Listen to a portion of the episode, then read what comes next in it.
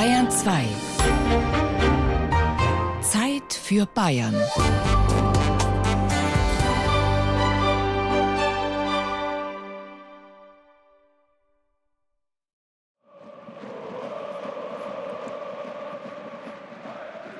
Wie heute im Stadion erklangen 1932 keine Jubelgesänge, als der erste FC Nürnberg zum zweiten Mal hintereinander ein Spiel verloren hatte. Ausgerechnet gegen seinen Erzrivalen, die Spielvereinigung Fürth. Das unglückliche Ausscheiden des Klubs bei der deutschen Meisterschaft 1932 war für das Nazi-Hetzblatt Der Stürmer ein willkommener Anlass für antisemitische Tiraden gegen den damaligen FCN-Trainer. Der hatte am 13. August 1894 im österreich-ungarischen Ort Palenka das Licht der Welt erblickt. Jenny Konrad.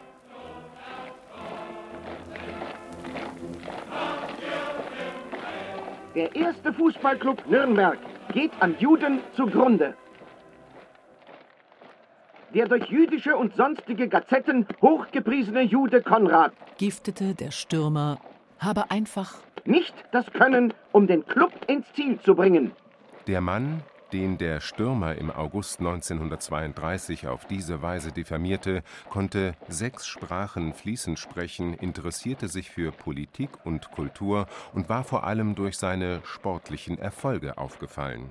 Dies war der Grund, warum Jenny Konrad beim ersten FCN überhaupt als Trainer angeheuert wurde, sagt Bernd Siegler, Historiker beim Nürnberger Traditionsverein. Der erste FC Nürnberg war ja in den 20er Jahren der erfolgreichste deutsche Fußballverein praktisch mit einer und derselben Mannschaft fünf Meisterschaften eingefahren und die Mannschaft wurde natürlich immer älter und immer langsamer. Und als dann der Club 1929 und 1930 im Halbfinale relativ hoch gegen Hertha BSC Berlin verloren hat, fing im Verein die Diskussion an, ob man nicht einen Trainer bräuchte. Ein Jude ist ja auch als wahrer Sportsmann nicht denkbar. Er ist nicht dazu gebaut, mit seiner abnormen und missratenen Gestalt. Club, besinn dich und wach auf. Gib deinem Trainer eine Fahrkarte nach Jerusalem. Werde wieder deutsch.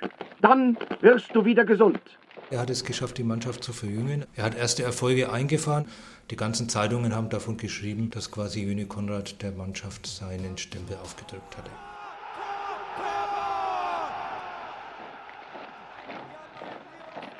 Es geht mit dem verjudeten Club bergab. Sein Name verliert den berühmten und guten Klang. Die Zuschauer werden weniger und weniger. Der Ruf der Stadt Nürnberg als Sporthochburg ist gefährdet. Und das alles um der Juden willen. Das war ja im August 1932 und sobald der Stürmer heraus war, hat der Jöne Konrad in der Nacht noch die Koffer gepackt und hat mit seiner Frau Grete und seiner damals dreijährigen Tochter Evelyn sofort die Stadt verlassen, ist am Bahnhof in den Zug nach Wien gefahren. Also ich glaube, er hat als sehr kulturell und politisch interessierter Mensch die Zeichen der Zeit sehr früh erkannt. Der erste FC Nürnberg hingegen war konsterniert. Der Club war maßlos enttäuscht, also er war auch entsetzt über das, was der Stürmer geschrieben hat. Er hat dann in der Vereinszeitung geschrieben, dass hier quasi einem verdienten Mann großes Unrecht angetan worden ist. Der Stürmer hingegen hat dann quasi seinen Sieg gefeiert, hat in der nächsten Ausgabe die Überschrift Jod Konrad ist abgedampft getitelt und hat dann gesagt, dass der Club jetzt dann wahrscheinlich wieder erfolgreich werden wird, weil jetzt hat er einen reinrassigen Trainer und hat den jüdischen Trainer entlassen. Nach der Machtergreifung Hitlers weht ein anderer Wind in Deutschland. Überall tauchen Hakenkreuzfahnen auf. Jüdischen Sportlern wird auch beim Club in Nürnberg die rote Karte gezeigt. 28. April 1933. Wertes Mitglied, wir beehren uns, Sie davon in Kenntnis zu setzen, dass der Verwaltungsausschuss in seiner Sitzung vom 27. April des Jahres gemäß 32 Ziffer 2 folgenden Beschluss gefasst hat. Der erste Fußballclub Nürnberg streicht die ihm angehörenden jüdischen Mitglieder mit Wirkung vom 1. Mai 1933 aus seiner Mitgliederliste mit sportlicher Hochachtung. Auch Adolf Hamburger, Großvater des heutigen Vorsitzenden der israelitischen Kultusgemeinde Nürnberg, Joachim Hamburger, war damals von der antisemitischen Maßnahme betroffen. Der Opa war sehr verbandelt, bis man natürlich 1933 alle Juden aus den Sportvereinen ausgeschlossen hatte und auch natürlich mein Papa dann nach Palästina ging. Mein Opa wurde dann von den Nazis zur Zwangsarbeit verpflichtet und hat auch 1935 alles verloren. Mein Opa war Viehgroßhändler am Schlachthof, er hat alles verloren und musste sich dann verstecken vor den Nazis, bis 1945 dann die Befreiung kam. Mein Opa war dann ganz schnell wieder Mitglied beim FCN, hat seine Großschlechterei wiederbekommen von den Amerikanern, hat Vieh geschlachtet für die eingeschlossene Stadt äh, Berlin und hat dem 1. FC Nürnberg 1948 wahrscheinlich die deutsche Meisterschaft gesichert. Das 2 zu 1 gegen Kaiserslautern. Ich weiß, dass die Spieler regelmäßig bei uns zu Gast waren und große Mengen Fleisch dann mitgenommen haben, das ihnen der Opa abgezweigt hat. Der Opa hat dann auch viele, viele Jahre Dankesbriefe bekommen und war zum Schluss auch Ehrenmitglied beim 1. FC Nürnberg.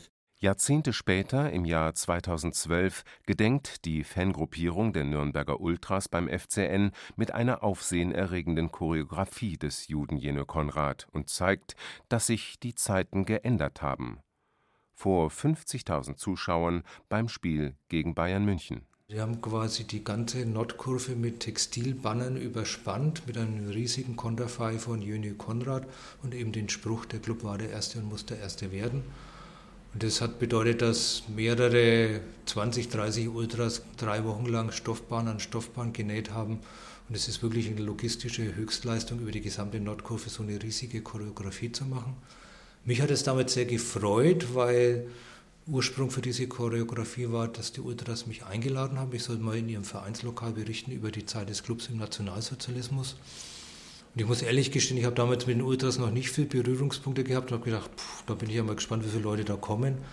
Und war dann wirklich zutiefst beeindruckt. Also da waren 200 Clubfans gesessen, die wirklich einem thematisch schwierigen und umfangreichen Vortrag zwei Stunden lang gelauscht haben und dann noch diskutieren wollte. Also da war ich tief beeindruckt über das Geschichtsverständnis der Ultras, das dann letztendlich auch in diese riesige Nordkurven umfassende Choreografie gemündet hat. Wie es heute im Inneren der Ultraszene aussieht, kann Jürgen Bergmann gut beurteilen. Der 55-Jährige ist seit langem Fanbetreuer beim ersten FC Nürnberg und kennt die Ultras genau, die im Stadion in der Nordkurve zu Hause sind. Sie stellen für viele äh, ja eine Art Familienersatz dar. Also sie sind sozial extremst engagiert, haben sich damals eingesetzt, wie es in Nürnberg die Probleme mit AEG gegeben hat. Sie setzen sich für Interessen der Kurve ein, versuchen da auch eine große Gemeinschaft zu sein. Und es gibt viele, viele Dinge, die Kernbestand einer Ultragruppierung sind, die absolut vorteilhaft sind. Sie stehen da halt immer ein bisschen auch im Schatten. Es gibt den Einsatz von Pyrotechnik, der gerade bei den Ultrapurierern sehr, sehr beliebt ist, der im Stadion aber, weil es einfach sehr gefährlich ist, verboten ist. Von daher stehen sie in der Presse leider immer ein bisschen im Schatten und die vielen, vielen positiven Dinge, die es da auch gibt, die finden da meist keine Erwähnung. Sie zeichnet natürlich auch aus, es ist eine jugendliche Subkultur, dass irgendwo Regelverstöße mit zur Ultrawelt gehören, logischerweise. Knapp 700 Fanclubs des ersten FCN betreut Jürgen Bergmann momentan. Er ist froh, dass er in seinem Zuständigkeitsbereich wenig mit Leuten zu tun hat, die verblichenen braunen Zeiten nachtrauern. Gott sei Dank sehr, sehr wenig hängt auch, muss man auch ganz klar so sagen, hängt ja auch an der großen Ultra-Gruppierung, die in Nürnberg in der Kurve ist. Über Ultras gibt es dann auch äh, durchaus unterschiedliche Meinungen und die polarisieren teilweise auch in der Fanszene. Beim Thema Rechtsradikalismus, Homophobie äh, ist ja geradezu vorbildlich, wie sich die verhalten und die dann schon selber dafür sorgen, dass die Kurve da äh, frei von irgendwelchen Neonazis bleibt. Und dennoch sorgte kürzlich ein Mitglied des Fanclubs Warriors für Aufsehen. Was niemand wusste, das Vorstandsmitglied des Fanvereins war in Personalunion NPD-Funktionär gewesen. Ja, es ist halt extrem schade, dass ein Fanclub da in Verruf gebracht wird. Der, der zweite Vorsitzende des Fanclubs hat da, ja, wie soll ich es denn sagen, eine zweifelhafte politische Karriere gestattet. Davon wussten weder wir irgendwas, äh, noch wusste der Fanclub irgendwas davon. Und wir sind dann informiert worden. Der Fanclub hat aber ja, sehr, sehr schnell und sehr, sehr vorbildlich reagiert. Die ihm ausgeschlossen, sofort aus dem Fanclub. Der hat dann wohl den Zugriff auf die Homepage verweigert. Da stand dann noch ein Namen auf der Homepage drauf. Und aber auch dann hat der Fanclub gesagt, komm dann, bevor wir da lange rumstreiten, hat sich umbenannt, hat den Namen geändert, dass dann ja auch diese Geschichte dann wirklich erledigt ist. Um derartige Vorfälle von vornherein zu verhindern, gibt es beim ersten FC Nürnberg strenge Regeln.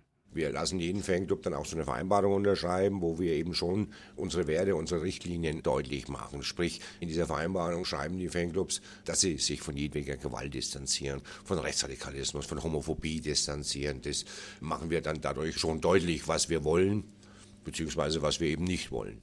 Und halten sich die Fanclubs auch an diese Vereinbarung? Zum überwiegenden Teil ja. Klar, bei großen Spielen 50.000, in der Bundesliga sind es teilweise 70.000, 80.000. Da gibt es auch immer wieder mal eine Störung.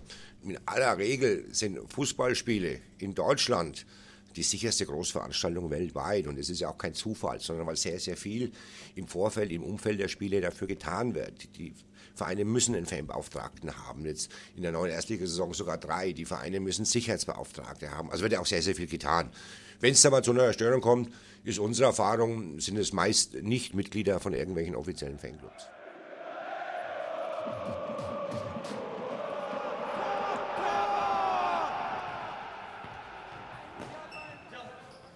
Seit kurzem arbeitet der erste FCN eng mit dem jüdischen Sportverein TSV Maccabi Nürnberg zusammen.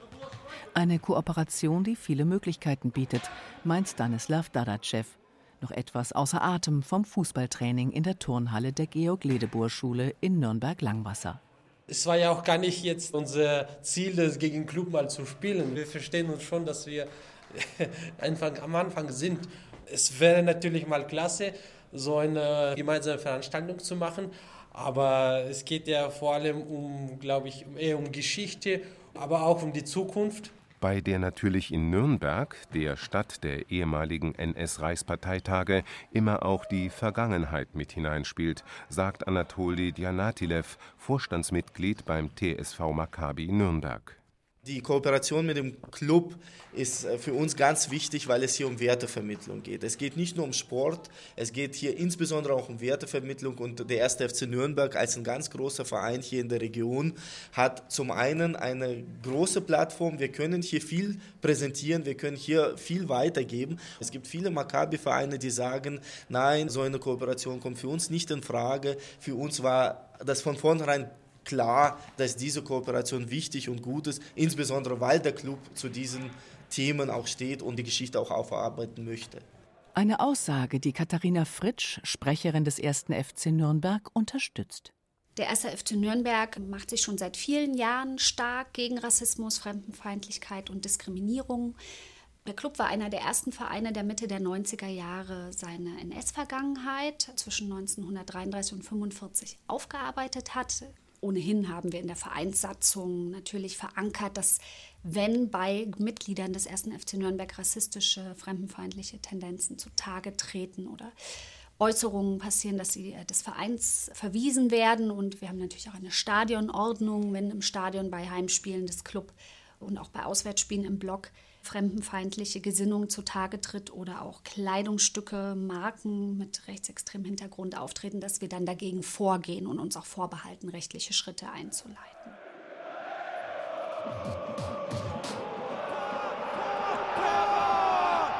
Dass die Nürnberger Ultras und 2016 sogar das Staatstheater der Dürerstadt mit einem Stück an Jenny Konrad erinnerten, ist in erster Linie Bernd Siegler zu verdanken.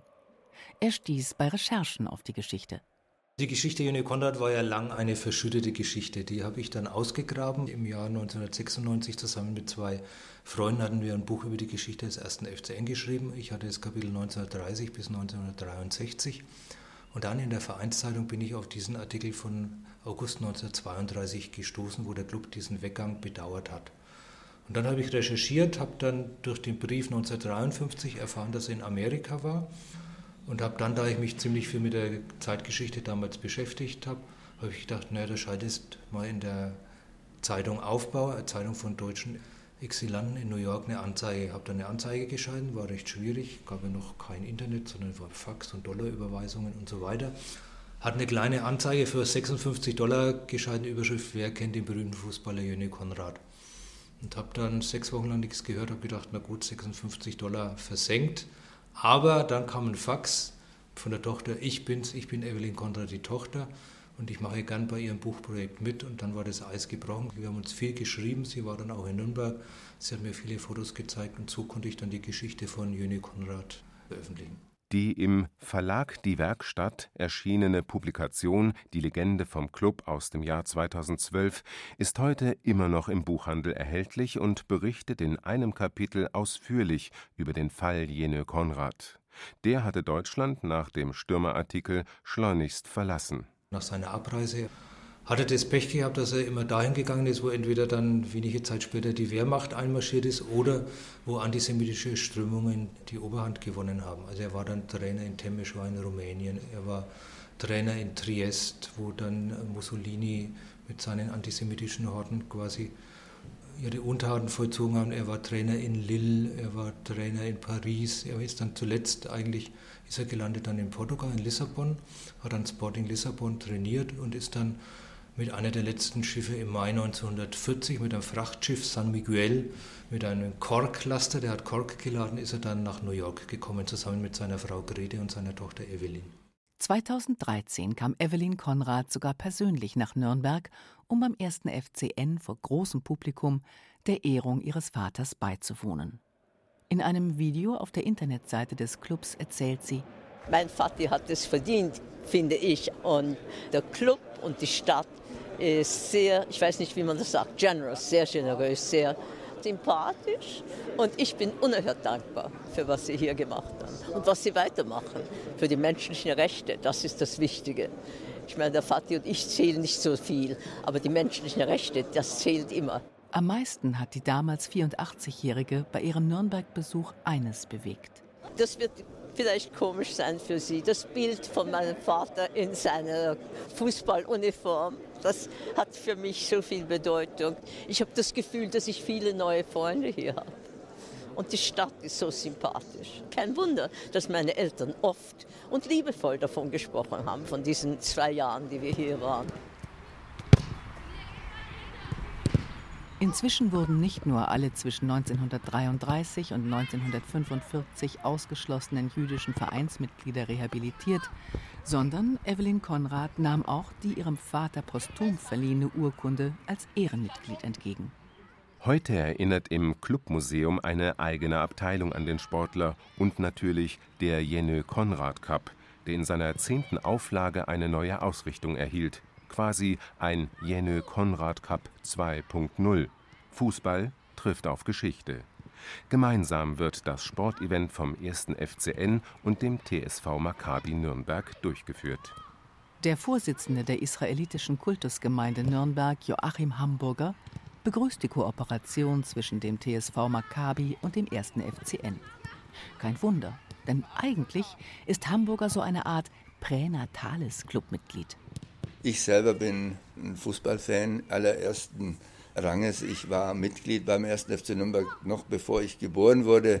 Mein Opa selig hat mich angemeldet.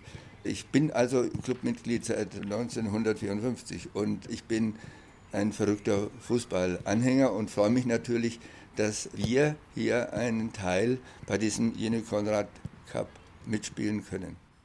Es ist bekannt, dass Fußball eine große integrative Kraft hat, dass es eine Plattform ist, um Menschen verschiedenster Kultur- und Glaubensrichtungen zusammenzubringen, sie einander äh, näher zu bringen, damit sie sich kennenlernen, damit sich Vorurteile auflösen. Und dieses Potenzial wollen wir natürlich auch nutzen. Und deshalb wird es den Jöne Konrad Cup in Verbindung mit Maccabi Nürnberg geben. Wir wollen gerne Klassen einladen, miteinander Fußball zu spielen. Und im Vorfeld dieses Turniers, dieses Jene Konrad Cups, wollen wir in die jeweiligen Klassen reingehen und wollen gern die Biografie von Jene Konrad vorstellen, damit die Kinder, die Jugendlichen wissen, wer war Jene Konrad, was ist das für ein Cup, warum heißt dieser Cup Jene Konrad Cup.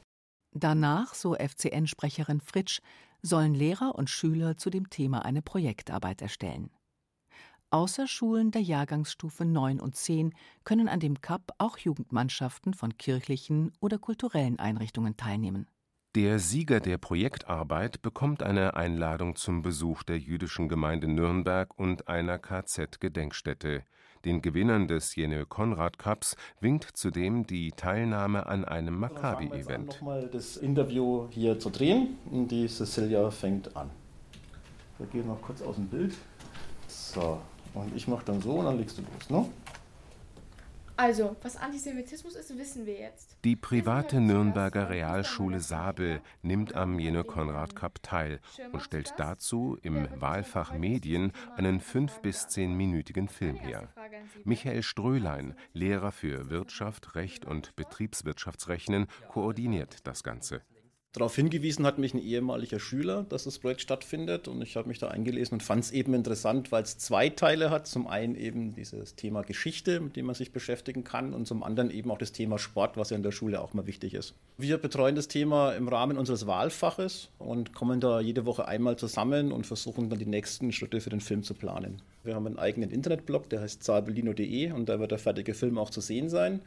Also der Film soll dann im Rahmen des Turniers auch gezeigt werden mit allen anderen Schulen, die jeweils eine Projektarbeit abliefern. Die können ganz unterschiedlich sein. Und dann soll der gezeigt werden. Der Film soll auch im FCN-Museum laufen, eine Zeit lang haben wir gehört. Das Besondere, beim Turnier wird die Sabelschule mit einem gemischten Team vertreten sein. Acht Mädchen und drei Jungen. Wir machen bei diesem Projekt mit, weil wir eine Mediengruppe haben, die sowieso ganz gern Filme macht zu verschiedensten Themen. Und weil wir damit unseren Fußballjungs ermöglichen können, bei so einem Turnier mitzumachen, aber nicht nur den Jungs. Die Cecilia wird eine Mädchenmannschaft aufstellen. Die haben mich ausgesucht, dass ich die Gruppe mache, weil ich selbst Fußball spiele. Ich war nämlich auf der Sportschule, auf der Bertolt Brecht in Nürnberg und die waren der Partner vom ersten FCN und dort spiele ich tatsächlich immer noch ein bisschen. Und so kam dann die Idee, dass wir nicht nur den Jungs die Chance und die Möglichkeit geben, Fußball zu spielen, sondern wir dachten uns, wir sind die erste Mädchenmannschaft an diesem Cup. Für mich ist es jetzt schon ein Thema. Ich beschäftige mich zwar jetzt in meiner Freizeit nicht so mit Fußball, aber ich finde das Thema schon schön. Ich will gerne im Tor sein, wenn das gehen will, weil ich denke, ich bin im Tor ganz gut.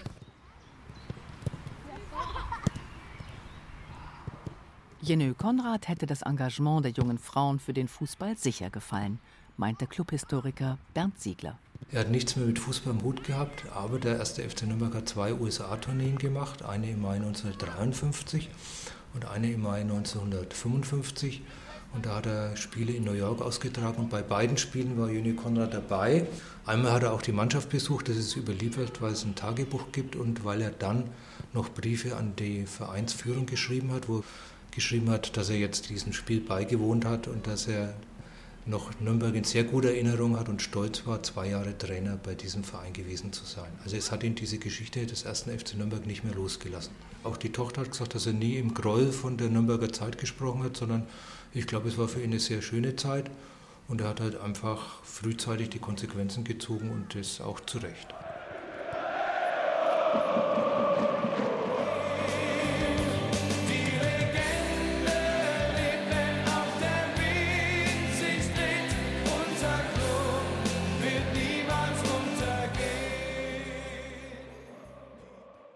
Am 15. Juli 1978 starb Jenny Konrad in New York an einem Herzinfarkt. Heute erinnert der nach ihm benannte Cup an den jüdischen Sportler. Und im Museum des 1. FC Nürnberg unter anderem eine von ihm beschriebene Autogrammkarte. Der Club war der erste und muss der erste werden.